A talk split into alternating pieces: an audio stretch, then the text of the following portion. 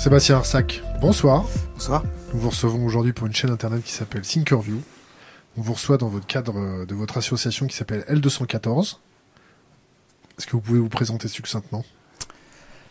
Euh, donc je suis Sébastien Arsac, je suis un des cofondateurs de l'association L214 qui a été fondée par euh, plusieurs personnes, euh, qui date de 2008 à peu près. On, a fait, on est des militants, hein, c'est des militants qui ont fondé cette association, donc, qui avaient fait leurs armes sur d'autres campagnes. L214, c'est une association de protection des animaux qui est spécialisée plutôt dans les animaux d'élevage. Donc les animaux qu'on utilise pour la production de, de chair, de viande. Euh, pour le lait, pour les œufs, pour euh, la peau, euh, pour tout ce qu'on veut. Oui, et puis avec les os, on fait du, de, de, de, la gélatine. Enfin bon, voilà, aujourd'hui, on fait tout avec les animaux. Et on est une association avec une visée, enfin, abolitionniste. Hein. C'est-à-dire que, euh, alors on est centré sur les animaux d'élevage parce qu'on considère que ce sont les là où il y a une urgence aujourd'hui au niveau de la protection animale, parce que c'est là où il y a le plus d'animaux qui sont concernés avec des méthodes d'élevage en général qui sont euh, euh, très préjudiciables aux animaux, pour dire le moins. Et abolitionniste au sens où on veut essayer d'alimenter le débat autour de la question animale et euh, défendre l'idée qu'on n'est pas obligé et que même c'est une injustice, euh, un problème éthique d'utiliser les animaux, qui sont des êtres sensibles, pour notre consommation, notre habillement. Euh, voilà. Donc on a à la fois un volet information du public, donc on va faire des enquêtes dans les élevages pour essayer de diffuser des images de, des méthodes d'élevage, de transport, d'abattage les plus communes. Et par ailleurs, on essaye d'essayer de diffuser euh, des idées ou des arguments, euh, d'aller sur le terrain de l'argumentation sur la question de, la place qu'on accorde aux animaux dans notre société. Les autres animaux, nous sommes des animaux, mais voilà, de, l'espèce euh, hominidée. Mais voilà, on veut défendre l'idée que la question de la sensibilité est la question cruciale sur le traitement des animaux. Vous connaissez la phrase qu'il y a dans le grand manège de l'école de guerre? Non. On reconnaît l'évolution d'une société à sa façon dont il a de traiter les animaux. Oui, oui, voilà, c'est, ça. Je pense que ça dit pas mal de choses, effectivement. Et puis, euh, il y a Kundera qui disait que justement l'ultime test pour juger d'une société, c'est l'attitude qu'elle a envers les animaux, justement, qui sont les plus faibles d'entre nous, enfin les autres animaux. Ça, ça, ça, se rejoint aussi. Vous faisiez quoi avant? Euh, alors moi, pour, je suis euh, un campagnard. Je suis né en Auvergne, ou puis en Velay, dans le 43. Et euh, mes grands-parents sont été éleveurs. Euh, éleveurs de quoi? Éleveurs de bovins, vaches laitières en Auvergne. Donc c'est euh, c'est polyculture et puis un peu élevage hein, à l'époque, modèle 15 vaches, 20 vaches. Et puis je, je, suis un petit peu à l'image de l'évolution de la société française, je pense, qui était très agricole. voilà, 20e siècle, et puis certains secteurs tertiaires qui a qui a évolué, ça c'est mes parents, euh, instituteurs ou secrétaires. Et euh, moi j'ai fait des formations euh, scientifiques de mathématiques et puis je suis devenu professeur des écoles un peu par hasard, pas longtemps. Et après, je, voilà, j'ai consacré, aujourd'hui je consacre ma vie à la question animale. Comment vous, vous vivez? Je suis salarié de l'association maintenant. l'association L214, elle a commencé donc en 2008. Euh, et on a eu notre premier salarié, qui est moi-même, en 2009. vous touchez net? Aujourd'hui, ah, donc on a commencé, on était pendant plusieurs années, on était payé au SMIC euh, parce qu'on n'avait pas le choix de payer autre chose avec des contrats aidés euh, qui sont en train de disparaître. Et maintenant, on, on essaye d'aller petit à petit au salaire médian. Donc aujourd'hui, je dois être 2000 euros brut. L'association L214 maintenant a évolué énormément assez rapidement. Euh, une croissance un peu exponentielle qui va sûrement arriver sur un plateau, mais aujourd'hui on est 40 salariés, euh, on est tous payés au même salaire. Euh, et voilà, c'est, on, a une, présence sur les réseaux sociaux qui est importante, on doit être à plus de 650 000 personnes sur la page Facebook. Et on y arrive à un moment donné où je pense que la question de l'éthique des animaux est un vrai débat de société. La masse inertielle est en train d'approcher, c'est ça? Euh, sûrement, il y a en tout cas euh, au niveau de la consommation euh, quelque chose qui est en train de se passer. on voit que c'est la panique au niveau des filières aujourd'hui qui font tous leur, à l'Assemblée générale sur le sur le thème du bien-être animal et la demande sociétale, comme ils disent poliment, et timidement, on va dire plutôt.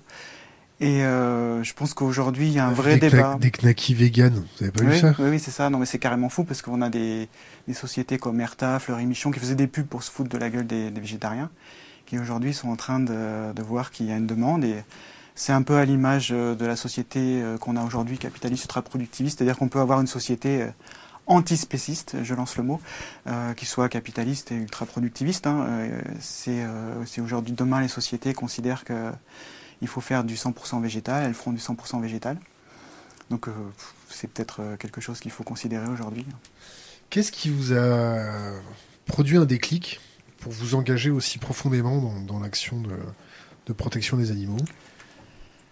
C'est compliqué, c'est sûr qu'on se pose la question. Il y a, une chose qu'il faut dire, c'est que euh, autant moi que l'ensemble des véganes, hein, des antispécistes et tout ça, ne sont pas des gens exceptionnels.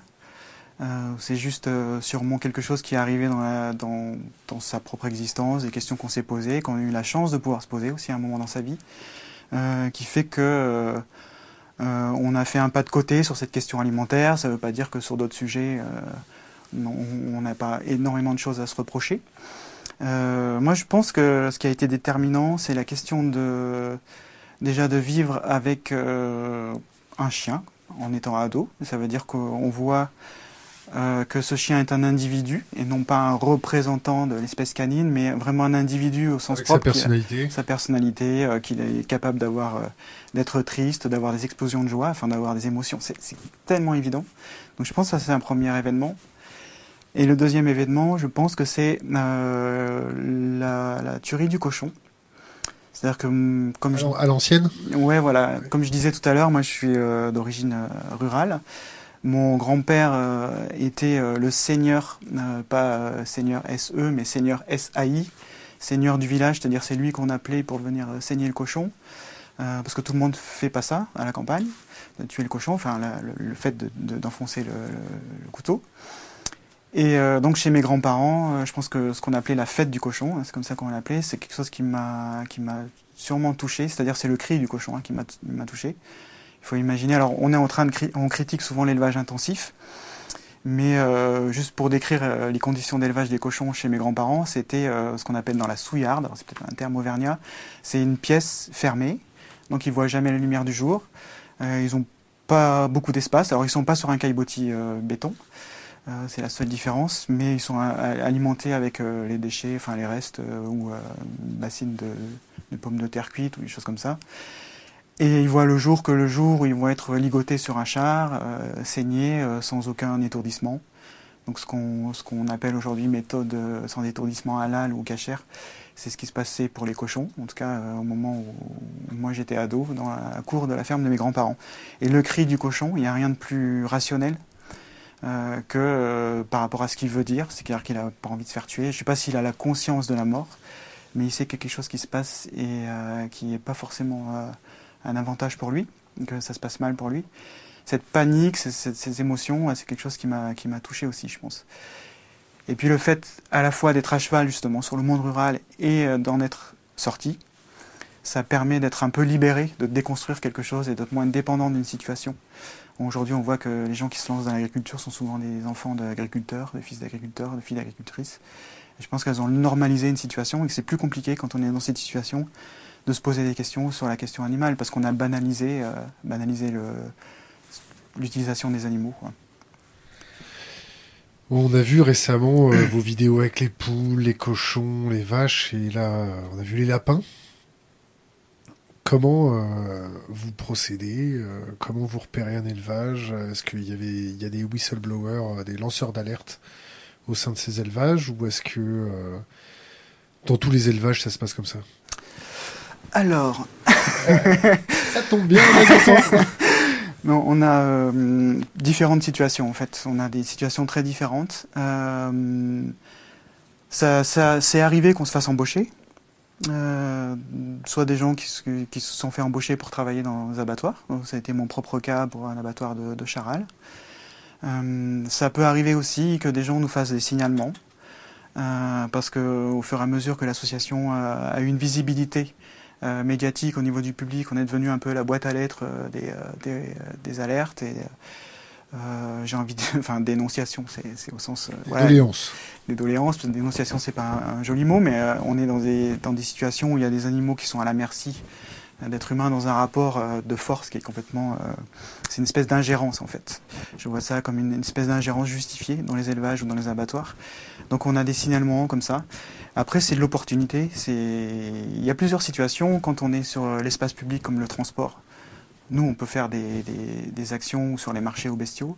Quand on est sur les abattoirs, c'est plus compliqué. Donc ça peut être euh, soit des lanceurs d'alerte, soit un relais euh, où euh, nous-mêmes, euh, ça m'est arrivé là dernièrement à l'abattoir d'Oudan, en abattoir des Yvelines, où je suis moi-même avec un collègue rentré dans l'abattoir pour installer une caméra, ça, ça peut arriver aussi. Combien de procès déjà là, votre actif? Je sais pas, 15, 20, 30 procès Bayon, on va dire, sont multiples, ça c'est sûr, c'est la première, premier réflexe des filières, c'est d'essayer de, de, mettre des moyens pour au niveau juridique, c'est-à-dire en, en laissant les mains propres, essayer de, de faire interdire les images voilà, on a eu des images interdites. Et puis il y a des procès qu'on gagne, mais voilà, c'est pas si évident, mais c'est une bataille. La bataille juridique, elle est là, et importante. Ça représente un investissement de combien euh, en termes pécuniers au niveau de votre euh, association? Au niveau juridique? On a la chance d'avoir deux avocates euh, qui travaillent pour pas grand-chose. Donc chaque cas, pour nous, c'est, je sais pas, quand on porte une plainte, c'est, c'est 2000 euros, donc c'est pas énorme, hein, pour ceux qui connaissent. la caution, c'est ça? Non, c'est le prix du travail des avocates. Il n'y a pas vraiment de, caution, mais après on peut avoir des, euh, bonnes surprises, comme notre on a à peu près 50-50. Euh, euh, vous êtes prêt à aller jusqu'à. Vous êtes prêt à faire quoi et aller jusqu'où pour ce combat? Hum, alors, euh, enfin, sur les questions, c'est des questions stratégiques en fait, je pense, plus que, que jusqu'où aller au sens euh, donner de son corps, euh, prendre les armes, je sais pas quoi, parce qu'il n'y en a aucun intérêt. c'est vraiment des questions stratégiques. C'est qu'est-ce qui fonctionne le plus. Donc, on teste des choses, on essaye de, de regarder ce qui se fait à droite, à gauche, qui fonctionne bien. c'est un rapport de force, hein, la question de, de l'élevage, de faire évoluer, enfin, d'alimenter des questions. de, de percer au niveau médiatique, enfin, c'est euh, une réflexion qu'on a sans arrêt. On s'est beaucoup basé sur euh, euh, notamment un militant américain qui s'appelle Henry Spira, qui avait été repéré par Peter Singer, qui a écrit La Libération animale, qui est un bouquin vraiment très important, en 1975. Et Henry Spira était un militant d'extrême gauche qui voyait un peu les, qui a vu un peu tous les travers qu'il y avait dans, dans son milieu militant d'origine, mais qui en a vu aussi euh, les avantages, et qui a hum, donné un certain nombre de pistes pour essayer d'être efficace dans ses actions, qui sont notamment euh, le choix des cibles, le, fait d'aller, alors à son époque c'était aller discuter dans le bus avec les gens pour voir euh, où en étaient les gens par rapport à la question animale, donc aujourd'hui ça serait peut-être aller lire les, commentaires Facebook. Euh, donc après, jusqu'où aller Je pense qu'on n'est on pas dans une situation où, euh, on peut euh, imposer les choses. On est dans une situation où on a un débat démocratique à avoir, des arguments à échanger. On a aujourd'hui la chance d'avoir Internet, les réseaux sociaux qui sont des contre-pouvoirs qu'on n'avait pas il y a 10-15 ans, 15 ans, où il n'y avait que l'espace médiatique et puis c'est tout. Que la télé, la radio et les journaux. Aujourd'hui, on a un vrai contre-pouvoir. Donc c'est d'être présent sur ces réseaux sociaux-là et puis euh, d'y passer du temps et travailler avec intelligence. Quoi. Est-ce que... Euh, ma question va paraître triviale un peu, mais est-ce que la police euh, vous suit, vous écoute, vous repère, vous piste Est-ce que vous avez remarqués Oui, des choses que je peux pas forcément redire, mais oui, oui, ça, on sait qu'on est surveillé. après, comme on a une activité qui est à part la question de, la collecte des images, euh, qui peut être euh, sujet à, action juridique et tout ça, euh, on n'a pas d'action, enfin, on essaie d'informer la population, enfin, les gens. Vous n'avez pas de bombes, non? Non, non, c'est pas trop notre, notre but, parce qu'en fait, enfin, pour revenir un peu à la, le cœur. Le cœur, voilà, du truc, c'est que si on s'engage aujourd'hui sur la question animale, c'est parce que on considère que quand on réfléchit, et ça c'est vraiment le cœur du bouquin de la libération animale de Peter Singer, c'est de réfléchir à qui on met, quels sont les qui, enfin qui au sens large au départ, on n'a pas la réponse, c'est la question justement, qui on met dans la sphère d'égalité morale. C'est-à-dire au niveau des, entités, des individus, quel est le critère pour considérer leurs intérêts, pour les traiter bien ou pas, les considérer et si on considère que c'est pas l'intelligence, si c'est pas la couleur de la peau, si c'est pas le sexe, c'est pas le genre, le sexe, à un moment donné on se pose mais quel est le critère euh, final, absolu, enfin, qu'on doit considérer dans, les, dans la continuité des mouvements de libération, les droits civiques, de libération euh, de, la femme, etc. Et la conclusion, et moi, de Peter Singer, à laquelle euh, nous on adhère complètement, c'est la question de la sensibilité, la capacité des individus à ressentir le plaisir la souffrance, à avoir des émotions. Et euh, système nerveux central, système nerveux système nerveux central et, c'est pour ça que la question, je, je, reviens à la question de poser des bombes. Pour nous, euh, un individu humain, c'est un animal comme un autre, et euh, il y aurait, enfin, il y aurait quelque chose qui qui, qui, qui n'irait pas avec notre éthique, qui est une éthique de la douceur, enfin, de de la bienveillance envers les individus. qu'ils soient éleveurs, abattoirs ou, ou employés d'abattoirs, ou quel que soit quelques métiers qu'ils fassent, même qu'ils soient liés à l'exploitation animale, etc. Ce sont des individus qui ont leur raison, qui ont leur histoire, qui font que ça les a amenés là. Et euh, poser des bons, ce serait totalement contradictoire avec la société dont on rêve, qui est une société pacifiée, quoi. Douce, bienveillante, et je pense qu'il y a tellement de chemin avant d'utiliser la force armée. C'est pas utopique cette société où euh, tout, est beau, tout est gentil, il n'y a plus de violence, on respecte tout le monde. Euh. Euh, c'est une société vers laquelle on a envie d'aller. Je pense que plein de gens ont envie d'aller, des syndicalistes ont envie d'aller là, les gens qui se battent pour les droits de l'homme ont envie d'aller là. Et c'est pas du tout tout rien. C'est-à-dire que même si on ne croit pas que cette société soit possible dans l'absolu, aujourd'hui, à une moyenne échéance, ça ne veut pas dire qu'on ne peut pas aller dans le progrès.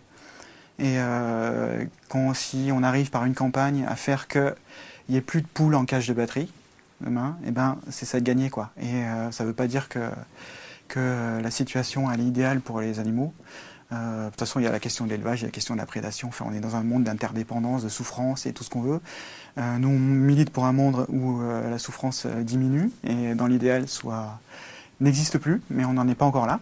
C'est des grands débats du transhumanisme, transhumanisme aussi qu'on peut, qui posent ces questions-là. Euh, mais ça ne veut pas dire qu'il faut baisser les bras ou que c'est ça ou rien. Quoi. Donc oui, c'est une utopie. Une utopie, c'est un, une horizon, c'est quelque chose qu'on vise. Quoi. Mais euh, cette question de la sensibilité, elle est vraiment au cœur de notre engagement et elle est euh, confirmée très régulièrement par les recherches scientifiques. Bon, déjà Darwin a un bouquin qui s'appelle justement Les émotions des animaux. Donc il avait bien perçu ça, qu'il n'y avait pas de différence euh, flagrante entre les autres animaux et nous, et pas de différence euh, euh, essentielle. mais la perception de, de l'émotion du signal. Voilà, c'est ça. Et, et aujourd'hui, bah, par exemple, il y a la, la, déclaration de, de, la conscience sur Cambridge en 2012, qui sont les plus éminents scientifiques qui travaillent sur le cerveau et qui ont conclu que euh, les oiseaux et les mammifères avaient des substrats neurobiologiques dans le cerveau euh, qui leur permettait d'avoir la conscience. Donc c'est même au-delà de la question de la, souffrance ou de la douleur immédiate. Euh, donc on voit tous les jours au niveau d'éthologie la question de la mémoire, euh, la question des émotions et le monde complexe, le monde intérieur des animaux en général, mais les animaux c'est un grand sac, hein. mais au moins des mammifères, des oiseaux, euh, est beaucoup plus complexe, beaucoup plus vieille façon, en parlant évolution que ce qu'on imaginait. Et euh, si euh, fin des années 80 on opérait encore les bébés humains euh, sans antalgique, c'est possible que dans quelques années on s'aperçoive que la question de la viande est un des plus grands massacres jamais planifiés dans l'histoire humaine. On a,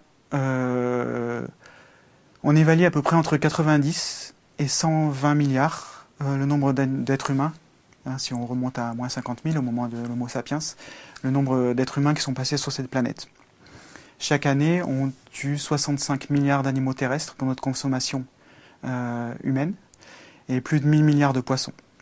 C'est pour dire euh, à quel point aujourd'hui on est arrivé à des sommes d'animaux qui sont euh, utilisés pour notre, pour notre appétit gargantuesque. Notre économie. voilà, on est, je pense, dans l'histoire même de l'humanité, on n'a jamais eu une, une, situation aussi catastrophique à l'endroit des animaux, à cause de la consommation animale. Alors qu'on est une société de plus en plus pacifiée dans nos relations, qui ne tolère plus euh, au moins dans les textes, en théorie, hein, bien sûr, l'esclavage, qui va de plus en plus vers l'égalité, mais au niveau de la question animale, et même qui se pose des questions sur la question animale, hein, de plus en plus. mais la pratique, elle, elle, est un petit peu en arrière par rapport à, à l'évolution des mentalités. Les politiques, ils vous perçoivent comment? Ils vous perçoivent comme mm. euh, des bons babacools euh, qui peuvent servir pour euh, récupérer des voix pour leur campagne ou ils vous perçoivent comme des ennemis qui les mettent en porte-à-faux avec les industriels comment nous perçoivent les, politiques C'est pas une question qui m'intéresse énormément. C'est comment les politiques perçoivent la question animale, qui m'intéresse surtout. Et je pense que peut-être ça que tu avais en tête quand même dans ta question. Euh, et euh, alors jusqu'ici, euh, la question animale était un peu absente du débat politique. Et ça fait quelques années qu'on tient à jour un site qui s'appelle Politique Animaux. Comme.fr euh, Ouais, sûrement. Enfin, suffit de mettre dans un, dans un moteur de recherche, c'est le premier, premier sujet qui arrive. et on voit que cette question est en train de monter. Euh, vraiment, euh, de façon assez trans, euh, transversale d'ailleurs, hein, que ce soit. Enfin, c'est un sujet qui, intéresse plus, qui on voit plus de politiques qui sont intéressés au niveau de l'écologie et au niveau, bah, par exemple, de genre Mélenchon dans sa campagne. Et, enfin, on voit que à, l'extrême, enfin à l'extrême gauche, à, gauche, on va dire, c'est une question qui, qui, interpelle. On voit aussi des gens qui sont sincèrement intéressés à l'extrême droite hein, par la question animale. Et puis euh, on voit des gens comme Olivier Falorni, euh, qui est plutôt euh, voilà parti radical de gauche, des gens comme ça qui a beaucoup œuvré pour la question des abattoirs, qui c'est grâce à lui qu'il y a une commission sur le sur les sur les animaux d'abattoir. On voit que c'est quelque chose qui augmente de plus en plus. Par contre, quand on regarde un espèce de portrait de l'Assemblée nationale et encore pire au Sénat, on voit que les représentants, avec plein plein de guillemets, sont pas si représentants justement de la population et qui sont pas à l'image de, des études d'opinion publique qu'on fait, et que sont plus là pour euh, pour servir euh, les intérêts euh, particuliers, privés, dans les territoires ruraux, des chasseurs, de l'élevage. voilà, c'est plus du clientélisme qui fait qu'il y a une espèce de de situation qui, qui, qui n'est pas représentative de la situation aujourd'hui, de la considération pour les animaux. Quoi. Des envies de la population face à ce, ce sujet. Voilà, c'est ça pour être clair si j'étais pas clair.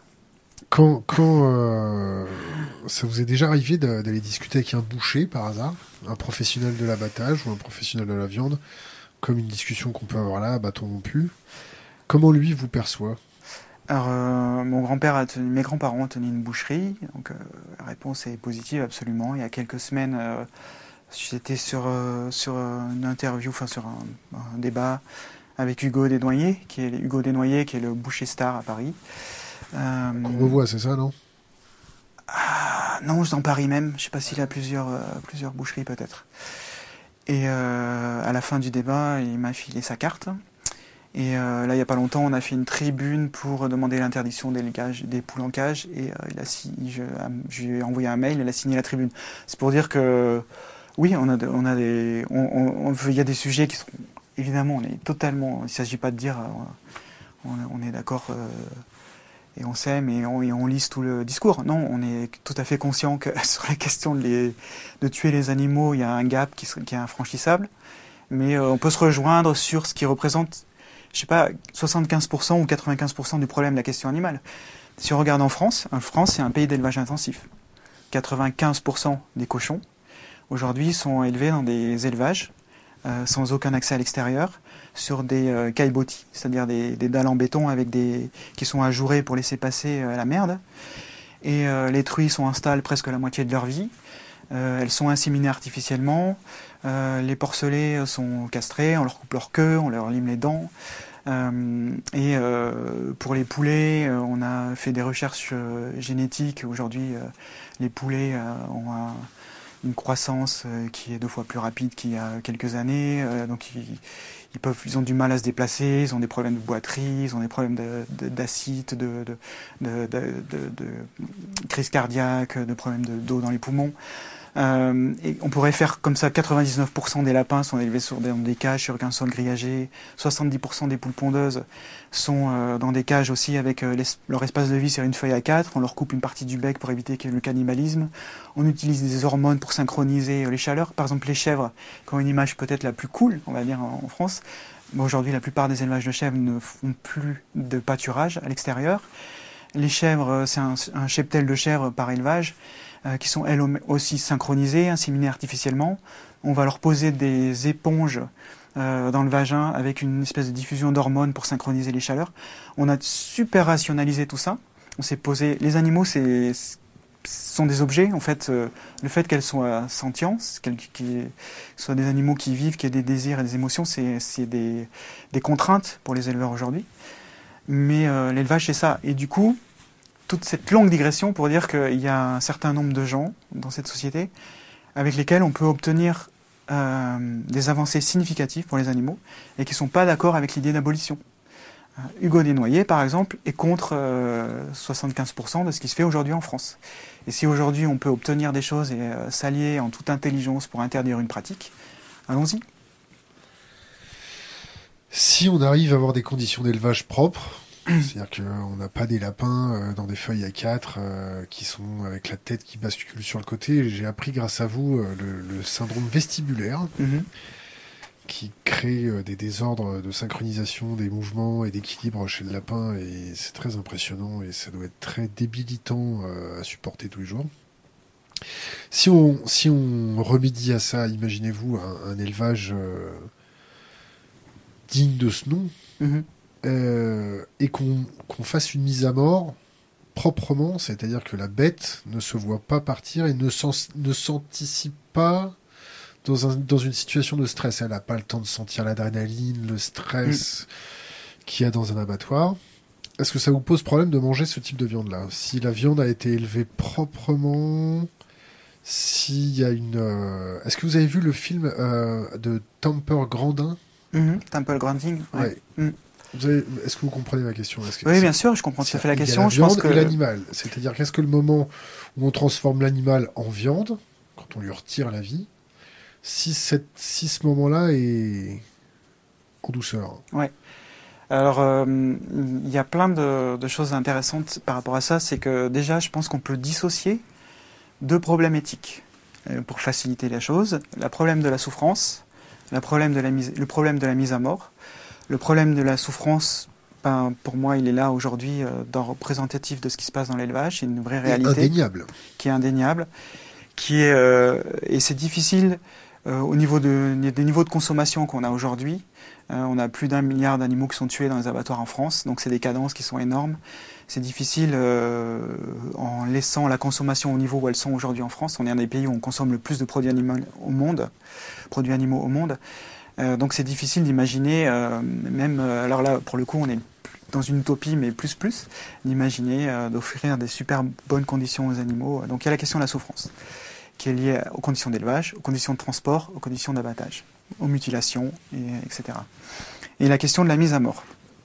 La question de la mise à mort, pour moi, elle se pose de la même façon si on est antispéciste, c'est-à-dire qu'on considère que le fait d'appartenir à une autre espèce que l'espèce humaine n'est pas un critère en soi, qu'il faut aller en chercher d'autres, parce que sinon c'est les mêmes mécaniques qu'on a avec le racisme ou le sexisme. On m'a pas encore prouvé le fait que le simple fait d'appartenir à une autre espèce est en soi un critère euh, à prendre objectivement. Euh, il faut qu'on dise le fait d'appartenir à une autre espèce a une implication en termes de, je sais pas, d'intelligence, de ressentir, des, de, de conscience, d'émotion. Alors là, ok, ça me parlera, mais le fait d'appartenir à une autre espèce, en soi, n'est pas un critère. C'est euh, la position de l'antispécisme qui est la nôtre, euh, et la nôtre au sens large hein, des philosophes aujourd'hui, et qui est un vrai débat de société. Donc à partir de ce moment-là, la question de la mort se pose de la même, façon avec les êtres humains. C'est-à-dire que si on est d'accord euh, que c'est OK de tuer un être humain sans souffrance, c'est-à-dire, je sais pas, prends un orphelin qui a aucun. Euh, Pourquoi un orphelin un, vieux Non, non, on prend un orphelin qui a aucune, qui a, qui a pas de gens qui se sont attachés à lui, par exemple, qui est tout seul dans la forêt, comme il y a eu des enfants sauvages, tu sais. Des enfants sauvages qui ont été retrouvés, des enfants qui sont retrouvés totalement livrés à eux-mêmes, qui ont survécu dans la forêt. Je vois où tu veux m'en venir. voilà, c'est pour, pour enlever les critères souffrance. C'est-à-dire que si cet, cet enfant-là... Là, tu vas me dire, on lui prive de ce qui est le plus principal pour lui, c'est-à-dire la vie et sa capacité à interagir. Le, Voilà, alors si quelqu'un trouve qu'il n'y a pas de problème avec ça, et, euh, et défend l'idée qu'il n'y a pas de problème avec tuer les animaux, alors je trouve qu'il est cohérent dans son positionnement éthique. Et là, on peut tuer les enfants orphelins, c'est ça Des, des enfants des, bah, la question, pour moi, non, parce qu'il y a d'autres critères. Mais euh, c'est-à-dire que la, la, on, enfin, il y a d'autres critères. Oui et non. Enfin, je pense que cette question pour moi, elle est ouverte. Euh, la question de moi, si on me tue, euh, là, s'il y a un sniper qui me tue et que je meurs d'un coup, à part le fait que ça va peut-être créer la souffrance auprès des, des gens euh, qui peuvent m'apprécier. Je sais pas si après c'est le cas pour quelques personnes peut-être, donc elles vont souffrir. Donc il y a le problème éthique qui revient sur la souffrance. Mais la question que moi, du jour au lendemain là, que je je vois même pas ma mort, je, je l'anticipe pas et que j'ai du mal à considérer euh, où il est le problème. C'est beaucoup plus clair avec la souffrance que la question de interrompre une vie d'un coup. Il y a des gens, des philosophes qui considèrent que le fait d'avoir une vie biographique, d'avoir des projets, et que le fait d'interrompre la vie d'un individu est un problème éthique. Pour moi, c'est une vraie question qui est super forte et que j'ai du mal moi-même, enfin, j'ai du mal pour moi-même dans ma réflexion propre à trancher. Donc, mais c'est juste que je crois pas que cette, la situation que tu décris soit possible. Parce que même quand on parle de l'abattage à la ferme, par exemple, ou dans des bonnes conditions, on évite la question du transport, que, euh, offre aux animaux des conditions euh, très bonnes d'accès au pâturage, euh, de soins, etc il se trouve qu'on est en train de nier que les, que les animaux ont des relations entre eux. C'est-à-dire quand on va euh, tuer à la carabine euh, un bovin, euh, c'est le cas dans l'abattage à la ferme, il y a quelques-uns qui, quelques éleveurs qui défendent cette idée, qui sont pas très à l'aise avec l'idée d'élever, parce que quand on commence à avoir des relations affectives avec un animal, on a de moins en moins, c'est moins en moins facile à, tuer. Il n'a pas le même goût. Voilà. Mais au-delà de tout ça, il y a d'autres. ce bovin qu'on a tué au fusil, qui a peut-être pas vu venir la mort, il y avait des relations avec d'autres bovins. Et les, les, relations sont super fortes entre les bovins. Il y, en a qui, qui, qui s'aiment, qui se détestent. On a, toujours vu euh, Donc on revient les chevaux dans les écuries, quand il y en a un qui manque, il y a toujours son copain d'à côté qui l'appelle toute la journée. on connaît ces anecdotes avec un, chien qui peut rester pendant des jours euh, devant la tombe de, de, du, l'humain avec lequel il, s'était, euh, il avait pris d'affection. On voit les relations entre les mères, entre les mères et les enfants sur une vache laitière. Et poser ces questions à des éleveurs. Euh, ils savent très bien que pour, donc pour produire du lait, pour faire du fromage, il faut qu'on fasse naître des veaux, donc maintenir une, lactation. Et les veaux sont séparés euh, généralement au bout de 24 heures. Et on sait très bien que euh, quand ça se passe dans les étables, ben, la, mère, elle va meugler pendant plusieurs jours et le veau de son côté aussi. Donc je veux dire, il n'y a pas besoin de parler pour comprendre qu'il y a un attachement qui a été brisé à ce moment-là. Donc, on a une question d'internet. Je suis désolé de te couper. Tu voulais, tu veux terminer? Vas-y. Question d'Internet. L'exploitation du travail animal est-elle antinomique du bien-être animal? Point d'interrogation. N'est-il pas possible d'avoir des exploitations éthiques, type chevaux de trait, chiens d'aveugle, chevaux d'équitation? Si, sûrement. Si, sûrement. Je pense qu'il y, a, y a plusieurs... Euh, il y a des personnes dans le milieu animalisme, c'est un tout petit milieu, hein, donc euh, c'est un peu... Euh, comme on dit, combat de mouche dans une éprouvette, euh, qui euh, disent que le fait d'avoir euh, des chiens pour, par exemple, aider les personnes aveugles, à guider les personnes aveugles, choses comme ça, ce sont des choses qu'il ne faudrait pas faire, enfin, qui, sont, qui militent pour une rupture entre les humains et les autres animaux. Euh, sans penser qu'on peut avoir une relation sympa avec un autre animal, qui soit pas justement de l'exploitation, qui soit euh, euh, je pense que ça, bah, il suffit de regarder les animaux euh, pour euh, comprendre qu'un chien peut être super content de faire de l'exercice ou je ne sais quoi. Mais comme un cheval. Ouais, mais après il faut, il faut, faut, il y a tout un bouquin qui s'appelle Zoopolis qui, qui c'est une prospection, ça, tout ça. C'est si on est sincère avec la considération qu'on a pour les animaux, là on peut imaginer de regarder leur attitude, leur comportement et, et le fait qu'ils fassent une activité soit pas, soit quelque chose qu'ils aiment ou qu'ils aiment pas. Après, je suis pas sûr que ce soit le cas avec, je veux pas généraliser, hein, je suis pas sûr que ce soit le cas avec des animaux, des chevaux de trait, quoi. les chevaux de trait, ils aiment bosser. Hein. Ça dépend, ça dépend euh, jusqu'où on, les pousse, jusqu'où on les pousse et comment. je, connais la question. Hein, quand on les traite bien, euh, ils se donnent à fond. Ça, ça, se peut, non, mais franchement, je, je pense qu'il y a des situations sans avoir euh, euh, de façon honnête. Mais dans une société où on utilise les animaux, je peux comprendre aussi les gens qui ont pas, qui, qui, qui aillent vers cette cette position-là, parce qu'on est dans Extrême. une société qui est tellement, euh, j'aime pas ce mot extrême, mais euh, dans une société qui est tellement pas honnête dans le débat et dans l'utilisation des animaux, que oui, euh, de dire euh, mais non, mes animaux sont bien. Je veux dire, les éleveurs disent ça. Je veux dire, euh, les éleveurs, ils, ils- à un moment donné, je, je filmais euh, dans une salle de gavage. Euh, Bonne année. On a une salle de gavage où euh, les canards allaient être gavés, donc sont mis pendant deux semaines dans des cages individuelles à l'époque où je filmais. Ces cages-là sont interdites aujourd'hui, depuis 2011, 2016, 15. Je me mélange dans les dates. Bref, au moment où je faisais cette enquête, ils étaient gavés dans des cages individuelles. L'éleveur savait que j'allais filmer, parce qu'il m'avait donné l'autorisation de le faire. Et il m'a dit à un moment donné, euh, vous allez voir, euh, les canards, ils viennent se faire gaver tout seuls.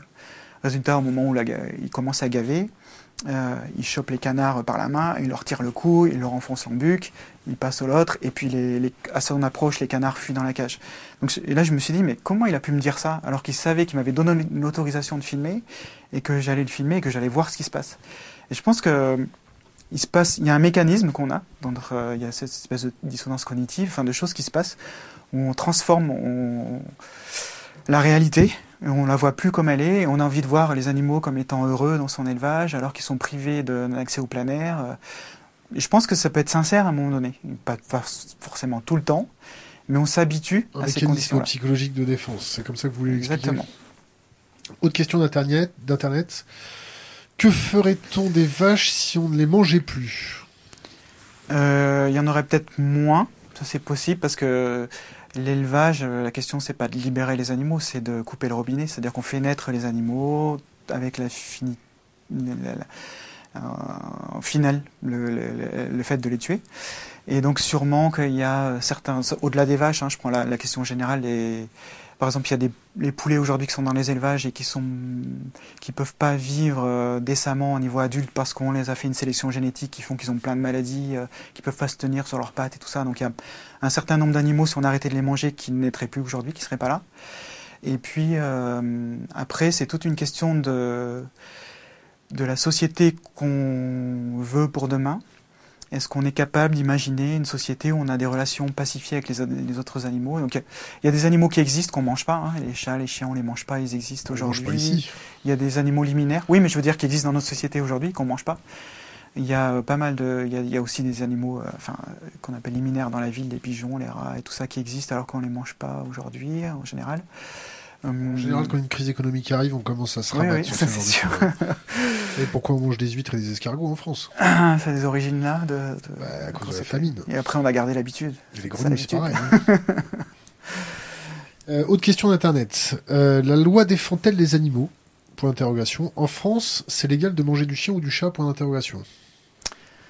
Euh, en France, il y a plusieurs statuts pour les animaux, les animaux de compagnie, les animaux de rente. Donc, euh, on peut pas faire la même chose avec les animaux de compagnie que les animaux de rente. Les chiens, les chats sont classés dans les animaux de compagnie, donc on peut pas euh, les emmener dans un abattoir. euh, voilà, ce qui est, ce qui est totalement contradictoire. hein. C'est-à-dire qu'aujourd'hui, euh, ce qu'on fait à la chaîne dans un abattoir, euh, on peut pas le faire sur un chien. On serait puni pour cruauté. Euh, puni par la prison, hein, c'est un délit. euh, voilà. Donc ce qu'on fait à la chaîne, c'est autorisé, mais ce qu'on pourrait faire sur un seul individu euh, dans l'espace public, ce serait encore pire. On aurait une réaction très vive des gens. Donc c'est une société totalement schizophrène et pas du tout cohérente dans ses relations avec les animaux. Et la loi aujourd'hui, non, elle garantit pas aucune protection, enfin une protection tout à fait minimale. Généralement, la loi, elle encadre plutôt les activités aujourd'hui. C'est-à-dire qu'il y a eu, par exemple, je parle des animaux d'élevage, il n'y avait pas de réglementation sur l'élevage des poulets. Il y en a eu une euh, qui s'est commencé à s'appliquer en 2007.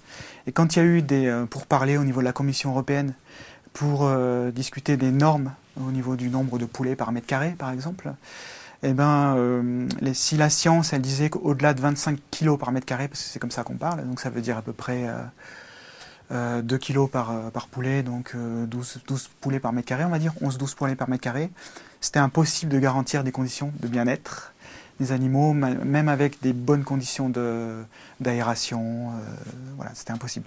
Donc on a été à sourcer 25 kg par mètre carré, et la réglementation, elle est montée aux 42 kg par mètre carré aujourd'hui. La réglementation, elle, elle autorise 42 kg par mètre carré, c'est-à-dire 20, 21 poulets, voire on peut monter à 28, 29 pour les poulets d'export qui font pas tout à fait 2 kg.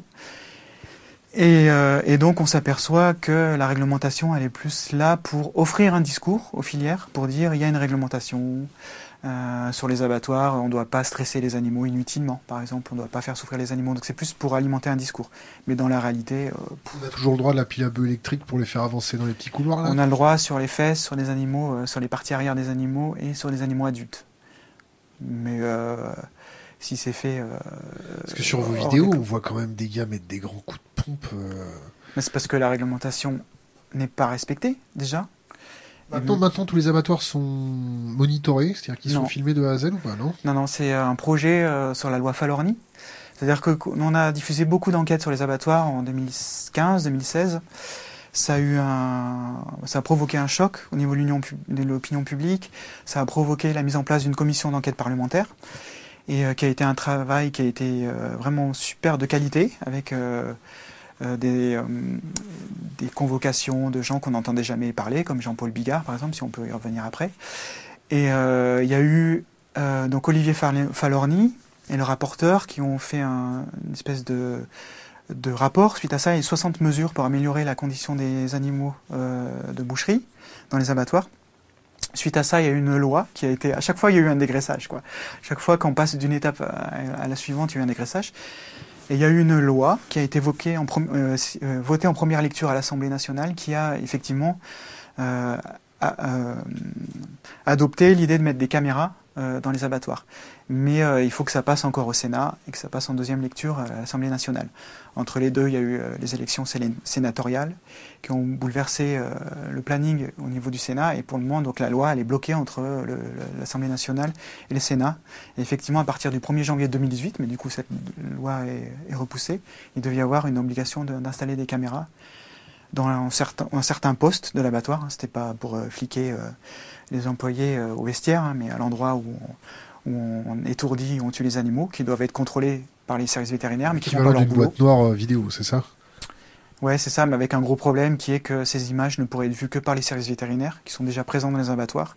Qui font, qui font pas, qui, font, pas leur boulot, qui sont, qui a des grosses carences, qui c'est pas que mon discours à moi ou les assos, c'est aussi euh, des inspecteurs de, de, la Commission européenne. Il y a des inspecteurs qui viennent voir si les, les États font leur boulot, qui ont déjà tapé sur les doigts et sur les carences, qui ont insisté sur les carences des services vétérinaires français.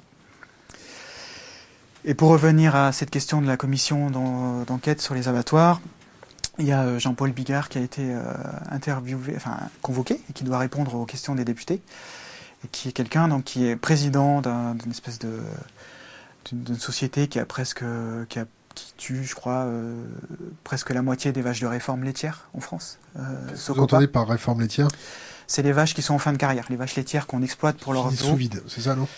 Oui, c'est ça. C'est-à-dire que les vaches laitières aujourd'hui, on leur fait faire des veaux, on prend le lait et à la fin on les emmène à l'abattoir. Et 40% euh, de la viande bovine, la viande de bœuf aujourd'hui sont des, la viande de, de vaches, de vieilles vaches laitières. Et donc la Socopa, cette espèce d'agglomérat, il y a Socopa, euh, Bigard et Charal, qui sont une même société aujourd'hui, qui sont rachetés, ils se rachètent les uns les autres. Euh, donc Jean-Paul Bigard est le président de cette euh, ABC, cette grosse société, et il a très bien dit que pendant l'audition que il dépensait des sommes colossales, c'est ses propres termes, dans le budget communication, et que autant on pouvait montrer une ou deux secondes de bovins, une ou deux secondes de bovins dans les prés, mais après, il fallait passer directement à la viande et absolument pas parler de ce qui se passait dans les abattoirs, euh, de la question de la mise à mort des animaux, qui est aujourd'hui un, un, un, sujet qui, qui euh, évidemment pose problème et qui est un peu le nœud, en fait, un, levier très important pour parler de la question animale, parce qu'on est très mal, très mal à l'aise aujourd'hui. Euh, dans notre consommation de produits animaux, de parler des abattoirs, de voir la mort des animaux, le sang qui coule. Donc, euh, c'est un espèce d'angle mort, quoi. Le pire truc, c'est dans vos vidéos, là, voir la peur dans l'œil d'une vache. Mhm. Bon, je monte à cheval depuis euh, des décennies. Mhm. Et je, pratique une équitation qui est dite équitation éthologique, l'homme qui murmure à l'oreille des chevaux, s'imprégner de l'eau, de la communication de l'autre pour pouvoir faire interagir, euh, maximiser la performance sportive grâce à en enlevant le stress. Mhm quand on voit la peur sur vos vidéos, c'est, c'est paralysant. Vous, vous, votre la pire, la pire chose que vous ayez pu voir ou qui vous est, qui vous a le plus marqué durant cette petite euh, expédition commando pour extraire et soustraire, exfiltrer des images. Mhm. C'est quoi cette, la, pire des expériences que vous avez pu euh, voir, ressentir euh, c'est tout à fait subjectif hein, parce que c'est extérieur, on ne sait pas ce qui se passe à l'intérieur des têtes des animaux. Mais une des choses les plus difficiles, dures, comment dire, bouleversantes, c'est c'est les cochons. les cochons qui sont gazés au CO2. Euh, il y a un certain nombre d'abattoirs. Je cite des noms. L'abattoir de Carméné, euh, l'abattoir de Leclerc, c'est-à-dire toute la charcutaille qui est vendue chez Leclerc, provient de cochons euh, qui sont gazés au CO2. c'est légal C'est une technique qui est aujourd'hui légale au niveau de la réglementation, mais qui, dans les attendus de la réglementation, vous savez, au début, des, avant les articles, il y a les attendus, avec pourquoi on a fait cette loi et puis qu'est-ce qu'il faudrait améliorer. Euh, la question du gazage des cochons est quelque chose qui, qui, existe, donc qu'on a mis dans la réglementation, mais clairement qui, quelque chose qu'il faudrait interdire, trouver une alternative.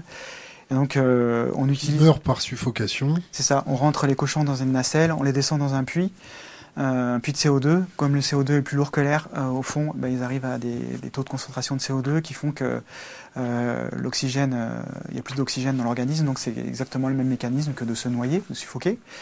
Et, sauf qu'ils descendent pas d'un coup euh, dans cette fosse, que le gaz est aversif, ça brûle. Et donc on a réussi à avoir euh, des images, une caméra installée avec, euh, dans la nacelle qui descend avec les cochons. Et des cochons qui, bah ça, on revient à cette histoire de, mes cochons dans la cour de la ferme de, mes, grands-parents, mais les cochons qui, qui hurlent, qui se jettent à droite, à gauche dans la nacelle. D'ailleurs, c'est, un de ces cochons-là qui a fait tomber une caméra et qui nous a fait repérer dans un des abattoirs, justement à tel point ils, tel point ils sont paniqués à l'intérieur. C'est quelque chose qui est, qui est vraiment euh, très très dérangeant parce que vous avez des animaux comme les moutons par exemple, qui sont des animaux de proie comme on dit, et qui quand ils sont dans des situations de peur, de stress, euh, ne font plus de vocalises, euh, se sont tétanisés, bougent plus, enfin ils, sont, ils réagissent très, très fort quand ils sont séparés des autres. Mais une fois qu'ils sont dans cette position-là, ils réagissent plus. Donc c'est difficile, nous, d'imaginer, de, de, voir ce qui se passe, de, comprendre ce qui se passe dans leur, dans leur esprit. Catatonique, c'est ça? Voilà, comme les oiseaux sur le dos, choses comme ça. Mais un cochon, lui, il exprime son émotion. Et euh, les cris d'un cochon qui gueule dans un abattoir, ça c'est très fort. Hein. Et d'ailleurs, euh, dans les abattoirs, les employés, ils ont des casques anti-bruit à cause des, des cris des cochons. Est-ce que, est que vous avez discuté avec ces employés? Est-ce que vous avez discuté avec, par exemple, la médecine du travail euh, qui s'occupe de ses salariés. Euh, par exemple, je ne sais pas si, sous quel régime ils sont, si c'est la MSA ou si, quoi que ce soit. Est-ce que les, les, les, gars qui bossent, qui infligent la mort ou qui, qui sont obligés de la donner pour, pour manger eux-mêmes, mm. Est-ce qu'ils ont des troubles psychologiques? Est-ce qu'ils sont stressés? Est-ce que c'est des populations à risque? Est-ce qu'il y a des statistiques autour de ça? Faut voir, euh, faut lire le bouquin qui s'appelle euh, Steak Machine, je le ferai, Le Guilcher, qui justement a ressorti une étude de la MSA où on voit euh, alors le, premier, les premières maladies, c'est les troubles euh, musculo-squelettiques. Donc ça, c'est euh, les abattoirs, c'est une des rares industries qui a très peu évolué en termes technologiques. On a un ancien inspecteur vétérinaire auquel on montre les images avant de les sortir souvent, qui a bossé comme au niveau comme vacataire dans les services vétérinaires. Et dans les années 90, quand il voit les images qu'on sort là, là aujourd'hui en 2016, 2017, 2018, il me dit mais c'est fou quoi, c'est exactement comme, euh, il y a 20 ans, 30 ans dans les abattoirs. Je pense qu'il y a peu, il n'y a pas beaucoup d'industries qui n'ont pas évolué. Donc c'est un boulot qui est super compliqué. Il y a un autre film qui s'appelle euh, Seigneur. Qui est super intéressant aussi, qui voit sur les, relations qu'il y a à l'intérieur des abattoirs entre la hiérarchie et les employés euh, d'abattoirs, qui est souvent une, une relation de, souvent de mépris par rapport. Enfin, c'est un, espace qui est très hiérarchisé. Euh, et il y a un lanceur d'abattoir qui raconte ça beaucoup, qui très bien, c'est euh, Mauricio euh, Garcia Pereira, qui est un de nos lanceurs d'alerte, qui est un gars qui a travaillé pendant 7 ans dans un abattoir à Limoges, et qui a filmé notamment les vaches, les vaches gestantes ou en fin de gestation qui arrivaient à l'abattoir de Limoges, qui filmait les, les, fœtus de veaux, des veaux prêts à naître dans une boyauderie et qui raconte justement le fait qu'il ait pété les plombs dans l'abattoir. À un moment donné, il raconte euh, ça. Euh, il se retrouve dans, une situation de conflit et il se voit en train de prendre un, couteau et de menacer son chef d'équipe avec son couteau. Et heureusement, il y a les collègues qui, l'ont arrêté. Ils, ont dit Vas-y, rentre chez toi. Il est rentré chez lui, il s'est écroulé en pleurs il s'est dit Mais j'ai failli, j'ai failli tuer quelqu'un, il, a réalisé son acte, mais comme on est dans un, environnement qui est, la violence peut être banalisée. Euh, les gens ont des, couteaux, des armes, et euh, le, boulot est dur, il y a du mépris, euh, c'est un travail à la chaîne. Il faut savoir que le travail à la chaîne a été inventé par les abattoirs de Chicago, que Ford s'est inspiré des abattoirs de Chicago pour faire le travail à la chaîne, qu'aux États-Unis c'était un, article euh, qui disait que ben, les employés euh, mettaient des couches parce qu'il n'y avait pas la pause. Donc c'est un boulot qui, mine les gens. Et euh, pour moi, avoir passé trois semaines dans un abattoir pour y avoir travaillé, on voit très bien que. Vous avez mis à bord des, animaux? Non, j'étais sur un poste d'aspiration des moelles. Il y a plein de, il y a très peu de gens qui font la mise à mort hein, dans les abattoirs. c'est la plupart des gens sont sur une petite tâche sur la chaîne. ils sont payés combien? C'est des ouvriers qui sont euh, plus ou moins qualifiés, donc ça va, ça va du SMIC à, au S2, enfin, qui, sont, qui peuvent être à 2000 euros. Quel type de formation euh, ils ont? Ça va de, de rien. C'est-à-dire qu'on file un couteau à n'importe qui et on lui explique que. Couteau, non. Non, non, mais il y a plein. Le couteau, non, ça va être plutôt des gens qui ont un BEP euh, boucher ou voilà, des choses comme ça, mais plein, il y a plein d'autres postes dans, dans les abattoirs. Il y a peu de gens qui sont au contact des animaux vivants. Il y a le bouvier, par exemple, ou les gens qui sont à euh, l'accrochage des volailles, ou des choses comme ça, et puis les gens qui tuent. Mais c'est, c'est euh, ça va être euh, des gens qui tuent. Il va y avoir la personne qui, qui étourdit, la personne qui tue. Ça va être 3 4 personnes dans l'abattoir. Tous les autres, après, sont, sur les découpes primaires, sur les déshabillages. Sur, il y a plein de postes qui sont. Qui sont, qui sont c'est quelque chose qui est très découpé. Parce qu'il y a peu de gens qui sont responsables de la mort des animaux, du compte. Est-ce que c'est celui qui a, qui a donné le coup de matador? Est-ce que c'est lui qui a donné le coup de couteau alors que l'animal était déjà étourdi? C'est le mécanisme euh, classique de déresponsabilisation de, l'acte C'est ça, et puis je pense qu'il y a une habitude aussi qui fait que l'être humain, c'est une pâte à modeler. Euh, je veux dire, on a vu des exemples dans l'histoire, euh, sans, sans, aller plus loin, mais voilà, on montre qu'on est capable de tout, et du pire et du meilleur. On va parler de la chasse Si tu veux. C'est quoi ton avis sur la chasse? Alors je te parle pas de la chasse euh, des touristes un peu euh, pseudo-bourgeois qui montent à cheval et qui courent pendant des heures euh, derrière. Hein. Tu vois ce que je veux dire? La chasse, alors je, j'enlève ma, ma casquette L214 parce. Est-ce que c'est possible? Ouais, non, mais je préfère le dire parce que c'est pas une position de l'association là sur la chasse parce qu'on n'est pas, on travaille pas ces sujets, hein. Deux, ça pose des questions que là je me permets d'aborder euh, dans le cadre de Thinkerview parce que je trouve que c'est un moment où on peut parler, on peut avoir euh, expliqué les choses en plus en profondeur et tout ça. Ça soulève la question de la prédation. C'est que à partir du moment où on imagine le monde, on voit le monde, euh, on voit les êtres humains comme des animaux parmi les autres, qui ont des capacités, une espèce d'intelligence collective qui est qu'aucune espèce a, a atteint aujourd'hui. C'est euh, on ne peut pas contester, c'est incontestable, euh, qui a une capacité à, résoudre des problèmes qui est au-delà de toute autre espèce. En général, hein, l'espèce humaine, c'est pas le cas de tout. Hein. Tu pourrais avoir des, êtres humains qui sont déficients et tout ça, mais c'est pas pour ça qu'on les mange. Euh, mais si on considère donc le monde avec des êtres, des, qu'on est des animaux parmi les autres, la question de la chasse, c'est de la prédation, comme une autre. Et euh, ça soulève une question qui, que, par exemple, les cahiers antispécistes ont, ont discuté. Donc, c'est une revue euh, qui est super intéressante, qui va au fond des choses, qui voit pas forcément les choses, enfin, qui va oser questionner les problèmes de la, la, prédation, euh, la question du naturalisme, une question très, très, très importante dans une société qu'on n'entend pas beaucoup, euh, qui est de dire que tout ce qui se passe dans la nature, c'est bien. Ce qui se passe dans la nature, c'est à défendre. Il y a une espèce de symbiose. Euh, les animaux, il faut les remettre à leur état naturel. Euh, et on voit pas que la prédation, que ce qui se passe, même si on, enlevait les, si on, enlève, les, on enlève les êtres humains, ce qui se passe aujourd'hui dans, le, mécanisme d'interdépendance des animaux avec les autres, c'est un truc abominable. C'est-à-dire que euh, des hyènes peuvent maintenir en vie leur proie pendant des jours vont les blesser, les maintenir en vie et les consommer petit à petit. Les, les- Il n'y a pas de frigo. Hein. les- ouais, mais les pires atrocités euh, sont, existent déjà à l'état naturel et euh, l'être humain n'a pas inventé la cruauté. La chasse, c'est cruel. Non, mais je veux dire, le, le- le fait, le fait que euh, le point de vue, ça, ça dépend le point de vue. On a le point de vue du, de, de l'animal qui doit tuer pour nourrir, pour vivre, pour continuer à vivre. Le point de vue de l'animal qui est coursé, qui est en panique totale.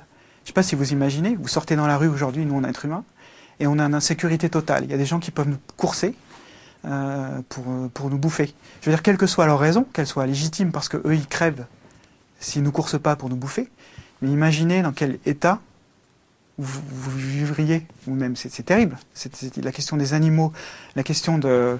Il Les- n'y a, il a que être migrant et être poursuivi par la PAF, euh, c'est à peu près pareil, non? C'est euh, ça, ça- ça peut s'apparenter à ça. Ça peut s'apparenter à ça. Ça va. C'est pas la finalité est pas la même. euh, quoique il y a, il y a- les, les balles, mais enfin il y a d'autres choses. Mais effectivement, quand on est dans un canot et qu'on meurt noyé, euh, ouais.